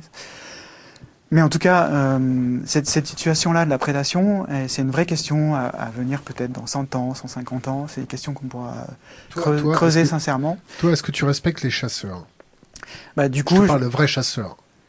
Pas la boucherie organisée le week-end avec des associations de chasse euh, qui font un petit peu ce qu'ils veulent n'importe où. Mhm. Je parle d'un gars qui va chasser, mettre à mort correctement sa bête, la pister, se planquer, ne pas la stresser pour Mm. avoir la, Ouais, bah, le, respect de sa, de, de- sa proie. on rejoint les mêmes, euh, les mêmes questions. Ah, on rejoint la même question que les mêmes réponses que j'ai fait tout à l'heure sur le fait de l'élevage euh, sans souffrance. C'est-à-dire que l'animal chassé, euh, c'est peut-être une mère, un père, c'est peut-être euh, un frère, une sœur d'un autre animal qui était à côté. Euh, tu peux jamais garantir que l'animal, tu vas le tuer correctement. Enfin, il y a, plein de choses. Euh, Aujourd'hui, euh, chasseur, t'as pas de... euh, un chasseur humain, aujourd'hui, n'a pas de, nécessité euh, alim- alimentaire à le faire. Euh, et euh, à partir de là, bah, je trouve que ça serait, ça serait bien qu'il range son arbalète, son arc et ses fusils. et euh, voilà, mais je, je trouve que c'est. Je me sens pas du tout visé. hein. Je pense que c'est- à peu près la, c'est c'est la même chose que, que la question de. C'est pas tout à fait la même chose que la question de la prédation parce que c'est pas une question de nécessité. On n'a pas le droit de chasser à l'arbalète en France. hein. À l'arc. À l'arc, oui. Et euh, voilà, pour moi, ça pose, ça pose des problèmes éthiques, clair. Ouais, c'est clair. Après, c'est pas, y a pas, j'aime pas trop la question de, respect, pas de respect. C'est la question est-ce que, est-ce que c'est quelque chose qui, qui, devrait être remis en cause, questionné, que je trouve pas juste euh, pour l'animal qui est tué? Ouais, je trouve que c'est pas super fun. Autre question d'internet qui est en train d'arriver. Le petit clavier est en train de fumer. Bon, je vais prendre celle du dessus, fini. Euh, pop, pop, pop. Je te prends laquelle, tu veux Celle-ci? Ok. Alors, si c'est celle-ci, c'est très bien ça. On peut être végétalien sans prendre de compléments, point d'interrogation. On a besoin de protéines animales, point d'interrogation. Question d'internet. Donc les compléments... Peut-être. Est-ce que tu euh, prends des compléments ouais. Quel type de compléments Fais Euh, comment Vegan One, Ve- Veg One, euh, j'explique. Euh, vé- donc les, les termes, vite fait, végétarien, euh, c'est euh, on mange pas de chair animale. Euh, végétalien, on mange pas de produits animaux. Donc euh, c'est euh, aussi euh, se, se passer de, on, on- se nourrit que de végétaux. Donc on, de mange lait, pas de pas produits animaux, d'œufs, voilà. Il y en a qui parlent vegan, c'est à peu près comme végétalien, sauf qu'on on, on rajoute dedans les- la question vestimentaire, par exemple, ou des, des produits testés, cosmétiques, tout ça. Donc moi, j'essaie d'être à peu près vegan sur moi. Euh, ça n'empêche que, voilà, ce que c'est- je reviens à ce que je disais tout au début, il y a plein de choses qu'on peut me reprocher, mais bon, c'est pas grave. Euh, on essaie de faire au mieux comme on peut. Et euh, la question des protéines, oui, on a besoin de protéines euh, pour nourrir, ça c'est la construction des muscles, des machins, tout ça. C'est vital. Les protéines, c'est les acides aminés essentiels. Et on peut les trouver dans les végétaux très facilement. Donc euh, youpi, c'est génial, parce que euh, c'est une bonne nouvelle. Et il n'y a aucun problème avec les protéines. On est dans, un, dans les pays occidentaux aujourd'hui, là, pour les gens qui écoutent euh, derrière un ordinateur. Ils ont un mode de vie euh, qui, qui leur permet de bien manger. Et euh, ils consomment généralement, on consomme généralement trop de protéines animales, de protéines en général. Donc euh, si on mange normalement, l'apport calorique euh, normal, on a assez de protéines dans notre consommation aujourd'hui. Il y a un problème, enfin un problème, une vitamine à laquelle il faut faire très attention, c'est la vitamine B12. Cette vitamine B12, on la retrouve essentiellement dans les produits animaux, Donc quand on est végétalien ou vegan, il faut avoir un apport extérieur de vitamine B12. C'est ce que je prends moi dans la Veg One, qui est un complément alimentaire de B12. Euh, cette B12, elle est donnée euh, quand on regarde l'industrie de la, la, vitamine B12. C'est pas les végétaliens qui font tourner l'industrie de la vitamine B12, c'est les animaux d'élevage. C'est-à-dire qu'aujourd'hui, dans les animaux d'élevage, sont extrêmement complémentés. C'est-à-dire que quelqu'un qui me dit aujourd'hui, voilà, c'est ça. Quelqu'un qui me dit aujourd'hui, euh, mais c'est pas naturel ton truc, euh, moi je mange des produits animaux, euh, ça c'est naturel, j'ai pas besoin d'avoir de compléments alimentaires. Ils se rendent pas compte qu'ils bouffent, bouffent une tonne de compléments alimentaires, sauf que c'est via les animaux et que les animaux c'est des emballages qui fuient en plus, donc il faut en donner plus que ce qu'on en aura à la fin. Et que l'industrie de la B12, c'est éventuellement d'abord pour l'industrie alimentaire. Mais plein de, compléments alimentaires sont d'abord pour les animaux d'élevage y compris euh, des anti anticoccidiens, parce que là on a fait des enquêtes dans les élevages de poulets, d'où, moi j'aime bien dire les noms, les marques. Donc euh, on a fait des enquêtes dans les élevages doux et euh, dans, les fiches d'alimentation qu'on donne aux poulets, il y a du narasin qui est un anticoccydien, un antibiotique qui est donné constamment aux animaux. Quoi. Et, et la liste de, suppléments alimentaires, elle est longue, comme le bras. Et puis, euh, par exemple, euh, cette question de, compléments alimentaires, c'est une question délicate en France, qui l'est moins, par exemple, aux États-Unis, où on a moins de problèmes avec cette question des compléments alimentaires. Mais il faut savoir, par exemple, le sel, aujourd'hui, est enrichi en iode, parce qu'on a vu que la population euh, était carencée en iode et que c'était un problème. Donc, on a décidé d'enrichir l'iode, le fer en iode. Donc, on prend des compléments alimentaires d'iode avec le fer. Le sel Le sel. Je dis oui, tout à fait. Non, non, pas de souci. Ouais. Euh, autre question d'internet. Les produits bio sont-ils respectueux vis-à-vis -vis des méthodes d'élevage et d'abattage? Point d'interrogation. Ouais, plus. Plus. Que l'élevage standard. C'est comme euh, le, que ce soit le bio ou le label rouge, sont des modes d'élevage qui euh, prennent en considération. En général, on pourrait prendre après euh, espèce par espèce, c'est pas toujours le cas. Mais euh, on, la règle, c'est quand même d'offrir un accès euh, au plein air, par exemple, aux animaux. Donc c'est mieux. Euh, et ça fait une sacrée différence avec l'élevage intensif standard. Donc si on veut continuer de consommer de la viande, vaut mieux choisir du label rouge en France, qui n'existe pas, c'est pas un label qui existe dans beaucoup d'autres pays, ou Faut du bio. se le permettre aussi, financièrement parlant. Euh, pff, ouais, non, parce que ça dépend de nos choix de consommation. Si je sais pas, si entre le prix du poulet bio? ouais, mais si on consomme moins de produits transformés, euh, si je sais pas, les, les, salades en sachet sont plus chères que les salades en machin, donc donc consommer moins, en plus tout ça. Après, je, je suis pas en train de dire que le bio ou le label rouge, c'est euh, Youpla Boom et Disney pour les animaux. Hein. Je veux dire, euh, pour les, pour les, que ce soit, il y a, y a, quand même ils une mutilation, il y a les, dans les mêmes abattoirs, aux mêmes âges. Si on regarde l'élevage euh, plein air, euh, label rouge ou bio pour les poules pondeuses par exemple, euh, ben, un an, un an, un an et demi après euh, leur naissance, elles sont envoyées à l'abattoir parce que les pics de ponte descendent. Même en élevage bio, c'est plusieurs milliers d'animaux, de toute façon, qui sont concentrés dans les mêmes élevages. Même s'ils ont accès à l'extérieur, c'est une concentration super forte à l'intérieur. Donc si on veut aller au bout des choses, être cohérent dans sa démarche, qu'on est soucieux du bien-être animal, on arrête de les manger. Euh, mais si on n'est pas prêt à le faire, euh, si on veut mettre un peu d'éthique dans son assiette, alors oui, ça fait une différence. Je passe d'ailleurs le, le, bonjour à notre éleveur euh, qui s'appelle le, le bœuf d'herbe. Je sais pas si tu as déjà entendu parler. Non. C'est un collectif d'éleveurs qui a décidé de ne donner que de l'herbe à ses vaches et de les Mm. laisser tranquillement euh, paître euh, sans se faire emmerder avec des complémentaires, Mhm. bon, des compléments alimentaires. Autre question d'internet. Écologiquement, ça représente quoi l'élevage? Point d'interrogation. Reviens, remets-moi les questions s'il te plaît. Écologiquement, ça représente quoi l'élevage? Point d'interrogation. Et si on mange de la viande qui vient d'un circuit court, est-ce que c'est mieux quoi C'est mieux que du soja ou des avocats? Est-ce que la viande de circuit Mhm. court, est-ce que c'est mieux que le- du soja et, euh, ou des avocats? Ou des Euh, protéines, je pense. Ouais, alors déjà, un propos liminaire, viande.info, qui est un site euh, avec euh, des sources et euh, plein de questions sur la, des questions environnementales, de partage, d'eau par kilo des partages de ressources, euh, des gages d'effet de serre avec des chiffres sourcés, tout ça. Donc euh, ça, faut aller voir ce site si on est vraiment intéressé par la question environnementale. La question environnementale, après, à voir espèce par espèce. Si on considère la question, par exemple, de, du gaspillage des ressources, donc c'est en termes d'énergie et tout ça, enfin c'est toute toute la, l'actualité. hein. voilà, toute la file, euh, de- voilà, toute la question finale, c'est l'énergie, hein, la question principale.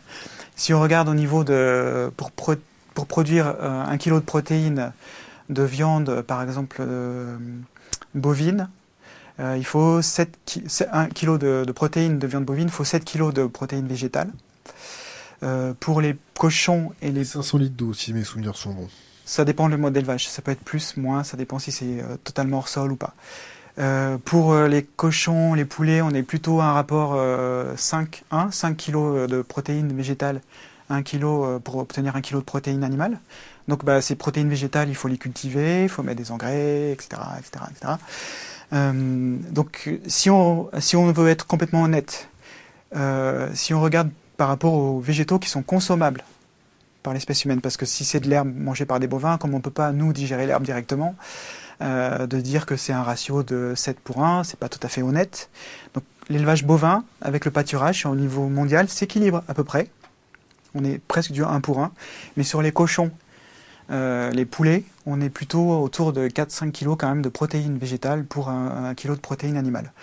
Enfin, tout est expliqué sur Viande.info, c'est peut-être un peu euh, rude comme ça, aride, mais euh, sur la question des gaz à effet de serre, bah, c'est euh, à peu près 15%, 14, 14,5% sur l'ensemble de l'élevage. En fait, deux tiers des surfaces agricoles aujourd'hui, au niveau mondial, sont utilisées pour l'élevage, que ce soit directement pour, par les animaux, pour les pâturages, ou pour l'alimentation pour les animaux. Deux tiers. C'est juste que gigantesque. Je sais pas, 55% des tourteaux qui sont importés en France proviennent du Brésil. Bah, forêt amazonienne, amazonienne, machin, tout ça. Donc, enfin, ça match quoi. Je veux dire, si, euh, on est soucieux de la question animale, des rapports nord-sud, euh, toutes ces questions-là, forcément on est poussé à diminuer notre consommation de produits animaux. Pas forcément l'abandonner, si on est juste sur, le, sur ces questions-là. Si si on rajoute la question de l'éthique animale, ouais, vaut mieux l'abandonner. Est-ce que, vous avez creusé au niveau de votre association sur euh, l'éducation des masses? Mmh. Est-ce qu'il n'y a pas un hacking social à, faire de ce côté-là? C'est-à-dire euh, prendre le problème en éduquant les gens? Certes, avec des images chocs pour les, réveiller de leur catatonie euh, sur la souffrance animale, mais est-ce que vous avez envisagé euh, un travail dans les écoles ou en partenariat avec les Bien écoles? Sûr. Bien sûr, l'éducation, il y a un côté un peu condescendant, l'éducation des masses. disons qu'on Paternaliste peut-être. Hum peut-être paternaliste oui, voilà, c'est ça. Enfin, oui, paternaliste. Nous, on essaye d'apporter de l'information. Euh, c'est déjà. Enfin, et on essaye, on se pose à peu près tous les jours de comment faire pour que cette information elle touche le plus grand nombre de gens possible. Euh, donc il y a le mot masse, le mot éducation, voilà. Et après, euh, oui, on essaye, on va créer un. On a créé euh, un département éducation. Donc on va essayer de, aussi d'apporter de, la bonne parole auprès des jeunes, euh, parce qu'il n'y a que la filière qui le fait aujourd'hui auprès des écoles, c'est-à-dire que l'Interbev, euh, qui est l'interprofession de la viande bovine, intervient dans les écoles, euh, envoie plein de plaquettes aux médecins, enfin noie les médecins sous des brochures, des trucs comme ça. Euh, donc fait des animations dans les écoles et tout ça. Et donc euh, je crois que la seule asso qui a un agrément aujourd'hui c'est l'LPO pour faire au niveau environnementaliste, pour faire des interventions dans les écoles. Sinon, euh, donc il y a un terrain qui, qui est laissé aux mains des, des, filières, qui ont réussi aussi à rendre obligatoire les produits animaux au sein des cantines scolaires. C'est-à-dire qu'aujourd'hui une cantine scolaire n'a pas le droit de faire que du vegan. Non, elle est obligée de même de mettre une certaine avec un certain rythme de la viande bovine. Euh, bah, il faut que retire les débouchés, il faut quand, même. Hein. Bah, c'est des débouchés, c'est ça qui sont ah, énormes. Euh, ça. Donc ça a été un, travail de lobby des, industries. De longue haleine. Ouais. Autre question d'internet. Euh, un monde, un monde vegan, c'est des millions d'emplois qui sautent. Virgule. On fait quoi? Point d'interrogation. Les animaux avant les humains? Point d'interrogation. En fait, ça, c'est quand on regarde euh, le truc par le, petit bout de la lorgnette, c'est-à-dire que la, au niveau économique, euh, euh, quand on regarde par exemple l'évolution au niveau de l'élevage, c'est-à-dire que je pas, dans les, au XXe siècle, tu avais plus de la moitié de la, population française qui était travaillée dans l'élevage, et aujourd'hui on est à 3% de la population active qui travaille dans l'élevage, et c'est pas grâce aux véganes. C'est-à-dire que c'est pas euh, la baisse de la consommation, parce que la, consommation de viande a cessé d'augmenter. C'est euh, l'intensification qui a mis des tonnes de gens au chômage. Euh, et du coup, la responsabilité, elle n'est pas du tout sur la question d'un monde vegan ou pas, c'est la question de, de comment on produit les aliments, l'intensification de la filière et tout.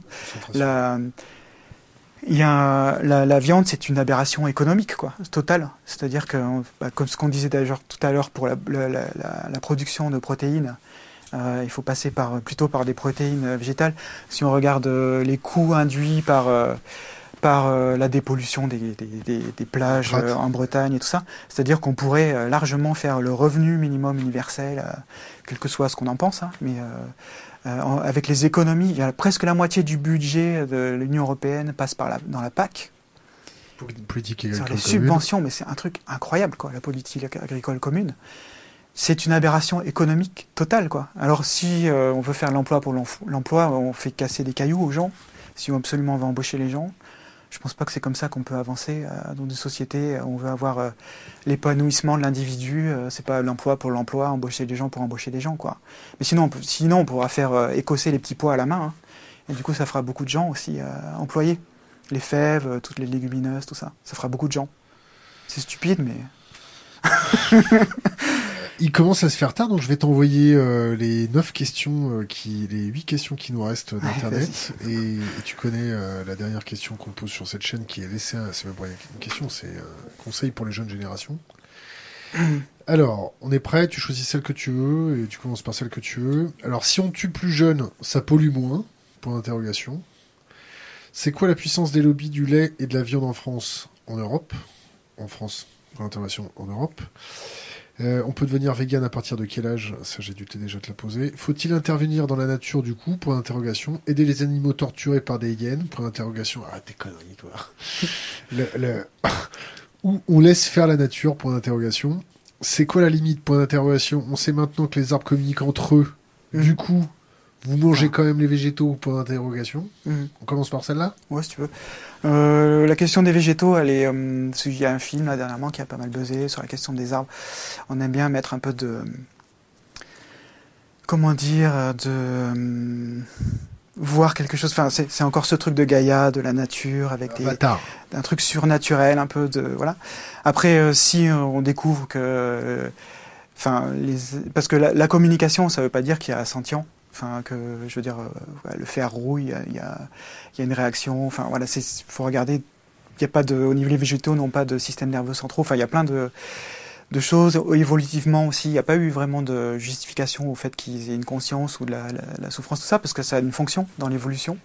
Pour les plantes, ils n'ont pas eu forcément besoin de ça. Le fait qu'il n'y ait pas de mobilité euh, fait que il y a moins de, y a peut-être moins complexe dans le système nerveux qui soit développé avec les, voilà.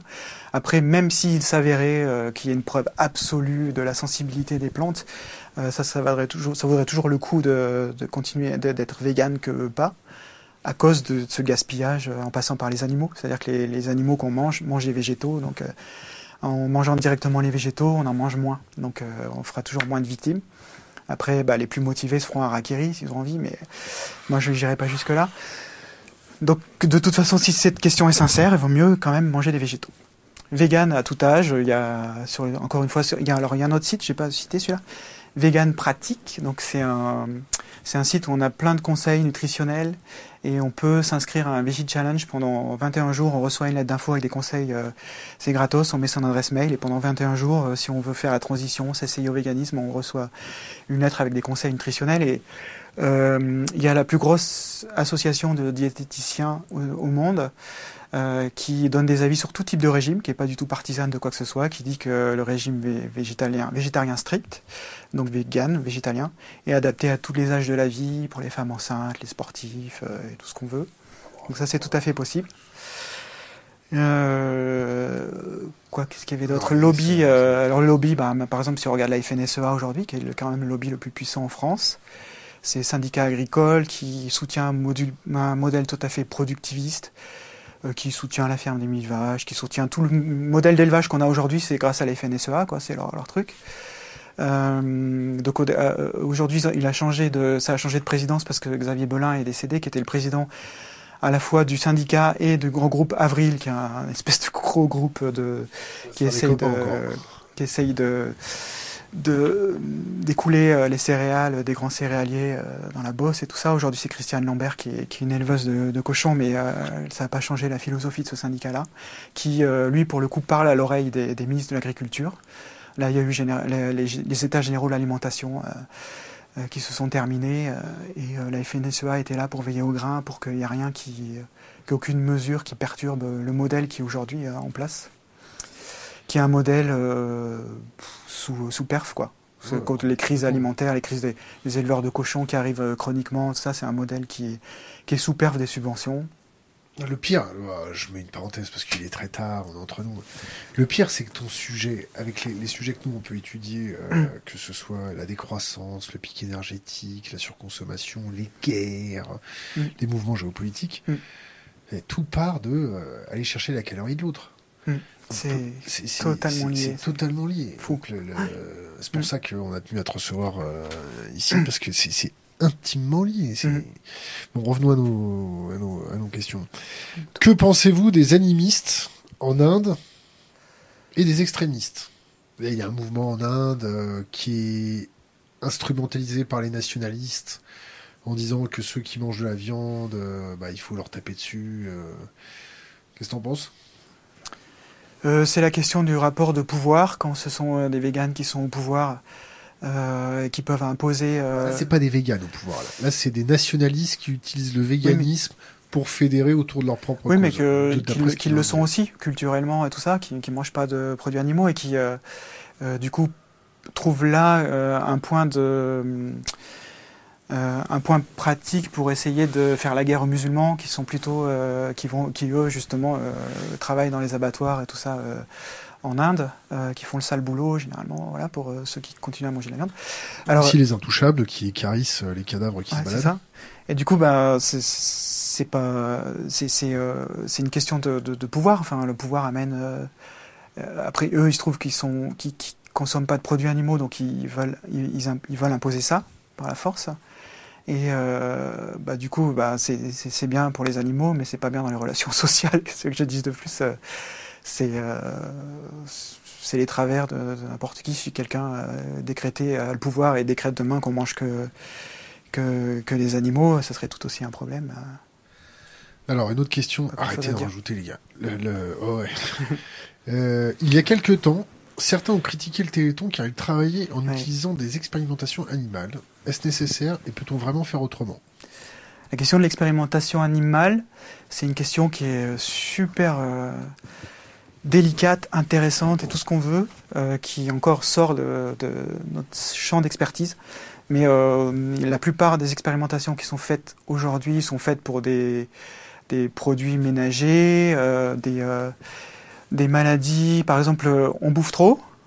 On a la première cause, une des premières causes de mortalité, c'est les maladies cardiovasculaires, de la graisse, de trop manger de produits animaux notamment.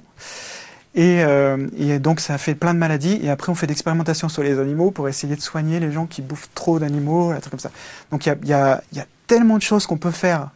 Euh, C'est-à-dire que souvent, les gens qui utilisent les animaux essayent de nous mettre dans un débat de dire c'est le choix entre l'un, entre l'animal et l'être l'animal non humain et l'être humain et que du coup c'est comme si on était dans un bateau et que et que c'est le, truc du tramway là tu vois où tu dévis le, le tramway un aiguillage et soit tu vas sur des animaux soit tu vas sur des humains comme si on était dans cette position là alors qu'on n'est pas dans cette position sur l'expérimentation animale. C'est faux. Il y, a, il y a plein de scandales qui, qui sont sortis sur des médicaments ont été testés sur les animaux et tout. Après si on considère que l'animal non, humain peut être, dans un certain rayon, un bon modèle euh, de, l'être humain, dans des situations euh, euh, où on est vraiment dans, des situations de l'un pour l'autre, la, question se pose, mais exactement la même façon que la question se pose avec des êtres humains. C'est-à-dire si aujourd'hui le fait d'expérimenter sur un être humain permet de t'en sauver 10, euh, qu'est-ce que tu fais? Moi, j'aimerais bien voir euh, les gens comment ils réagissent par rapport à ça. C'est des questions qu'on n'ose pas se poser. Pauvre. On prend un être humain pauvre. Ouais, éventuellement. non, mais même, je veux dire, même, même une vraie question. Ouais, c'est une vraie question qui se pose. Euh... Les médicaments sur lui, puis après on voit. Ouais, c'est euh, c'est des choses, c'est l'utilitarisme, c'est entre deux situations, essayer de choisir la moins pire. Je trouve que si je vois pas d'autres d'autres théories aujourd'hui, il y a la déontologie ou l'utilitarisme, mais moi je suis plutôt utilitariste. Entre deux situations, bah, je choisis la moins pire, sachant qu'il n'y a pas de situation où on est gagnant, tout le monde est gagnant à 100% tout le temps. Euh... Ok, on va mettre celle-là. Alors, quid des, des autres associations? Point interrogation. Style de l'association 269 Life qui va bloquer des abattoirs et fait des happenings en se marquant au fer rouge. Ouais. T'as une petite bah- marque au fer rouge sur la fesse ou non? Non, moi je suis douillé et euh, donc je le ferai pas, mais euh, euh, le, les... T'as tenté quand même, hein Non de, de, me faire marquer Ouais. non, pas du tout. Euh, spécial dédicace à ma dentiste. Euh, sur, sur les autres associations comme 269 par exemple, je trouve que c'est génial. C'est des gens qui sont euh, euh, ultra motivés, euh, qui sont absolument conscients des enjeux qu'il y a autour de la question animale, de l'élevage et tout ça, qui essayent quelque chose. Au départ, euh, ce mouvement, il vient d'Israël. C'est un veau qui avait euh, justement une, une, une, identification à une boucle, comme les bovins, et qui, était, qui a été sauvé, libéré par une, une, action commando, et qui avait ce, ce numéro-là 269, et c'est parti de là. Et donc il y a un mouvement très fort en Israël autour de cette question de la libération animale. Et euh, ils ont fait des actions très visuelles, très spectaculaires, justement, de se marquer au fer rouge pour essayer de d'impacter le grand public et de, de dire euh, euh, que euh, ce, le problème de la question animale et des animaux, c'est pas un problème accessoire, euh, c'est quelque chose qui est sérieux, qui est grave, et euh, c'était une façon de signifier, de, de, se marquer, de montrer que on était capable d'aller jusque là, de se marquer dans sa chair pour pour essayer de, faire réagir les gens, de faire un électrochoc de montrer que voilà. Après, il y a plein de, voies possibles. Le truc, c'est d'être ouvert à ces différentes voies et d'essayer de voir celles qui fonctionnent, celles qui fonctionnent pas. Euh, et euh, à partir de là, moi, je trouve que avec L214, on essaye quelque chose euh, qui est de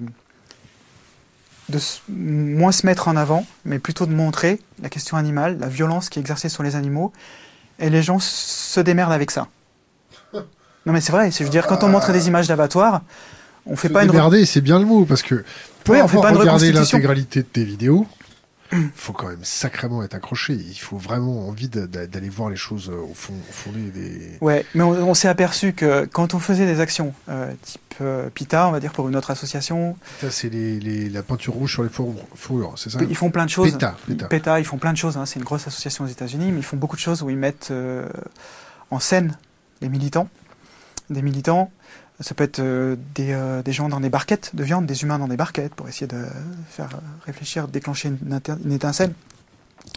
Et on s'aperçoit, peut-être c'est une bonne stratégie ou pas, mais nous on a l'impression que le jeu après de l'opinion publique, des médias et tout ça, c'est d'avoir un discours sur l'action militante en elle-même, et la question animale a tendance à passer au second plan. On peut peut-être avoir cette question-là avec les Femen sur le, le mouvement euh, féministe. Euh, Est-ce qu'à un moment donné, on voit l'action euh, et la question du féminisme peut avoir tendance. Être contre-productif peut-être. Pas être contre-productif, mais à passer au second plan, en tout cas. Et euh, c'est ça, que je veux dire, second plan. Et quand, euh, non, ça, quand on montre des images d'un petit élevage, d'un petit abattoir, par exemple, qu'on a fait au Vigan, euh, et on fait pas de reconstitution, les gens ils voient les images, elles sont dures, elles sont choquantes, il y a la violence, il y a ça saigne, les animaux sont, on voit leur réaction, comme tu disais tout à l'heure, de peur, de stress. Et là, on n'a plus l'excuse de l'abattage industriel, on n'a plus l'excuse des grosses cadences, on n'a plus l'excuse des militants extrémistes qui veulent nous imposer quelque chose. Enfin, tous les trucs qui arrivent, qui viennent parasiter le débat et autour de la question animale, euh, et, euh, du coup écartés. Et euh, on a l'impression que euh, c'est une voie intéressante à creuser et c'est la voie sur laquelle on va rester pour le moment. Mais que d'autres d'autres gens essayent de se démener, de bouger leur cul pour aller bloquer euh, dans un abattoir parce qu'ils pensent que c'est une bonne façon de faire, euh, et ben je trouve que chapeau à eux parce qu'ils prennent des risques, ils prennent des procès, ils prennent des amendes et ils le font pas pour gagner rien du tout. Euh, ils vont peut-être s'endetter à vie et que et moi j'ai pas à juger ça. Moi pour moi ma ligne rouge c'est la violence donc c'est un mouvement qui est non violent. Euh, ils, ils, ils, sont, ils se font débarquer par les flics en se faisant tirer. ils n'ont aucune violence sur les employés d'abattoirs. donc ils, ils, essayent comme nous d'alimenter un débat. Et tant mieux qu'il y ait plusieurs assauts, une complémentarité de ces assauts. Est-ce que tu as été voir les, les leaders de, des religions pour parler du problème? Les religions? Oui. Nous, on a un copain qui s'appelle Jacques Blamont, qui est le fondateur du programme spatial français, euh, qui a écrit un bouquin qui s'appelle euh, Introduction au siècle des menaces. Euh, il s'est rendu compte que bah, manger de la viande, bah, ça tapait vraiment dans, les fondamentaux de soutenabilité de, notre société, et qu'on allait droit dans le mur sur les questions de nappe phréatique, de phosphate, tout un tas de choses. Et il s'est dit, autant aller voir les leaders de la meilleure propagande qui, qui existe depuis les 2000 dernières années, en leur demandant bah, de faire passer à leurs clients le fait de manger un peu moins de viande parce que sinon bah, c'était compliqué. Donc mm. il, a, il a été voir le pape par l'intermédiaire du cardinal noir. Est-ce que toi tu as eu cette idée aussi d'aller voir les leaders religieux Ouais. Ouais. Alors. Ouais, on l'a eu. Euh, on l'a eu notamment avec euh, la question du foie gras à un moment donné parce que euh, la, filière a eu d'autres idées que de propulser Saint-Martin comme patron du foie gras parce que c'était en novembre et que ça les arrangeait bien pour lancer la, saison du foie gras, de l'avancer un peu. Parce que comme on sait que la consommation de foie gras elle se fait surtout sur les fêtes de fin d'année et au mois de décembre, donc ils se sont dit merde, il faudrait qu'on arrive, qu'on arrive à mettre du foie gras euh, plus tôt dans les supermarchés. Et donc on va faire une opération marketing. On va dire que Saint-Martin, parce que c'est 11 novembre, je crois, fin, fin novembre. Euh, c'est pas mal comme date. Euh, et puis je crois qu'il s'est caché dans un troupeau d'oies à un moment donné, ou à association, foie gras, tout ça. Tiens, on va le proposer. Il, a surtout coupé sa cape pour donner un C'est ça. Alors quand on pense à l'histoire de Saint-Martin, des pauvres, et qu'il a terminé euh, avec rien. Bon, ouais. Et là aujourd'hui, penser qu'il est associé et, ah, du foie gras, utilisé, instrumentalisé par l'industrie du foie gras. Et donc on avait écrit au pape, au machin, tout ça, pour qu'il y ait une position de l'Église qui dise euh, non, ça, c'est un peu abusé là, votre truc. Il a coupé sa cape romaine. Euh, non, il a coupé le couvre le couvre d'eau de son cheval parce qu'il n'avait pas le droit de couper sa cape. Mais ça, je parle sous le contrôle de la, la communauté. Il a, il a coupé sa propre cape, parce que la cape romaine était propriété de l'armée. Ouais. Donc il a donné un bout de sa cape euh, pour, euh, pour le pauvre. Vous voulez pas spolier l'armée? Ouais. c'était très, il était très égaliste. Et donc du coup, euh, voilà, on a fait ces démarches-là, mais par exemple, on est aussi en contact avec Fateh Kimouche, qui s'occupe du site Alcance, qui est un des plus gros sites, un des sites les plus, ah des plus gros, plus gros influenceurs des consommateurs musulmans. Euh, qui relaye souvent nos enquêtes, qui est très pro-animaux, sauf sur la question de l'abattage euh, sans étourdissement, mais sur le reste, sur les modes de production aujourd'hui, euh, même sur la promotion du végétarisme et tout ça. Donc je pense qu'il y a vraiment quelque chose à faire de ce côté-là. Après, moi, je vous avez été voir un peu, non? Cacher, oui, parce, enfin Cacher, c'est un mouvement qui est très très fort en Israël, le mouvement vegan. flirte avec les 10%, il y a des choses qui sont très très forts, donc ouais, il y, a des choses qui sont. Après, ils sont. Les, le mouvement en France est très euh, crispé sur cette question de la chéchita, enfin de, de, tuer les animaux sans étourdissement, et ils sont très attachés à ça, plus que, que le que le, halal. Donc il y a cette question-là qui est un sujet, mais euh, je trouve que c'est, il faut aller voir aussi les autres sujets parce qu'on a tendance à focaliser sur cette question-là. Par exemple sur le, sur le, sur le halal, on focalise sur le moment de la mise à mort des animaux, mais au niveau halal, on doit, euh, euh, par exemple, consommer des animaux qui sont sains. Et je trouve que par exemple tous les animaux, tous les poulets qui viennent d'élevage intensif ne devraient pas être considérés comme halal. Ça serait bien que les, les représentants des religieux puissent aussi critiquer et se positionner sur la question de l'élevage intensif parce que c'est pas halal. Je suis désolé, un poulet, euh, un poulet doux, euh, poulet KFC et tout ça, c'est pas halal. Je veux dire, euh, si on suit les préceptes de la religion halal, il n'y a pas que les questions de l'abattage, il y a la question avant, quoi. C'est voir le, sujet par le petit bout de la lorgnette et se crisper sur un truc. et il y a des gens, des musulmans qui sont tout à fait d'accord avec cette question-là. Donc, exactement comme l'alliance avec Hugo Desnoyers sur la question le boucher, je trouve qu'on aurait énormément à gagner euh, à aller chercher chez les musulmans les gens qui sont progressistes sur ces questions-là. Dernière question, parce que là, il se fait quand même 11h moins 10, bientôt 11h moins le quart, moins 14. Euh, petit mot sur les poissons, point d'interrogation. Vous ne faites pas de vidéo sur le, dessus, les fermes d'aquaculture, des choses comme ça. Ouais. Et ensuite, la dernière question, je te la donne tout de suite, c'est laisser un conseil pour les jeunes générations. Ouais. Allez, à toi la parole. Sur les poissons, euh, c'est euh, un truc où on est totalement incohérent dans l'association, quoi. C'est-à-dire que c'est la priorité absolue, les poissons. Euh, les gens baissent leur consommation de produits animaux et souvent transfèrent sur le poisson. C'est 1000 milliards de poissons qui sont tués chaque année. C'est une estimation parce qu'on n'a pas. C'est des tonnages, voilà. les poissons, s'aperçoit qu'au niveau éthologique, pareil, la souffrance maintenant, elle est avérée c'est super large aussi les poissons, hein, mais il y a un faisceau aujourd'hui de choses qui montrent que le, poisson est intelligent. Hein. Je, fais aussi de la plongée depuis. Euh, le poisson, c'est trop large, quoi. Mais non, les poissons, il y a une façon de les aborder. Ils ont des rapports entre eux. C'est de plus en plus évident, flagrant et tout ce qu'on veut. Et nous, on n'a rien fait dedans, donc on est, on est totalement euh, pas cohérent, euh, tout ça. Donc, on va y aller. on va y aller, mais je pense qu'au départ, c'était l'idée sûrement fausse et pas terrible de dire que euh, les gens allaient être moins touchés par les poissons que par euh, les bovins, par exemple. Parce qu'on fait une hiérarchie aussi au niveau des animaux. Et comme euh, les poissons n'ont pas de très peu d'expression faciale, il n'y a pas la question du sang et tout ça, c'était prendre un peu le problème par la face nord, si tu veux. Mais je, je pense que c'est pas tout à fait vrai pour avoir vu des vidéos d'autres associations américaines qui ont déjà fait des choses dessus, comme Mercy for Animals par exemple, qui sont fait des images sur des, bateaux. Euh, c'est ultra gore euh, de voir euh, des filets de pêche qui remontent, des, des, vessies natatoires, des yeux qui sont exorbités, de voir l'agonie des poissons. En plus, on ne sait pas les étourdir, on ne sait pas les abattre, ça peut durer. les poissons, ils mettent les poissons dans des cales de bateau sur de, sur de la glace, donc ils, ils prolongent leur agonie pendant des heures.